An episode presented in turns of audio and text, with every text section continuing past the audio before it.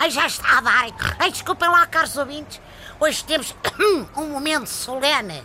Celebramos, quiçá, a coisa mais importante do mundo. Bah, ou a segunda, depois do CLB. Celebramos a amizade, essa coisa tão nobre. Um amigo é alguém que faz tudo por nós, empresta-nos rios de dinheiro, apartamentos em Paris, tudo bom e do melhor.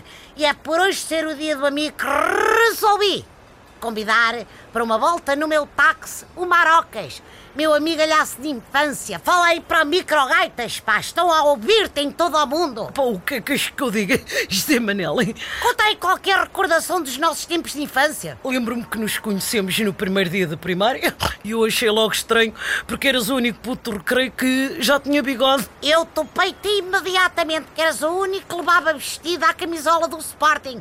Nem sei como é que ficámos tão amigos, pá.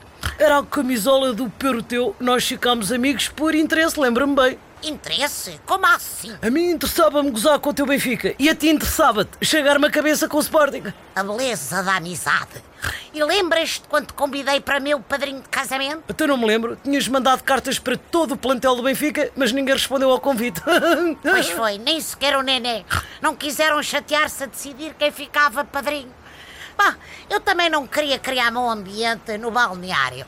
Marocas dizem à malta como é que se reconhece um amigo de verdade. O amigo de verdade é aquele que tem paciência infinita para a gente, mesmo quando lhe ligamos às três da manhã para comentar o gol do André Almeida. Eu só fiz isso uma vez, hein? Sim, ele felizmente não marca muito.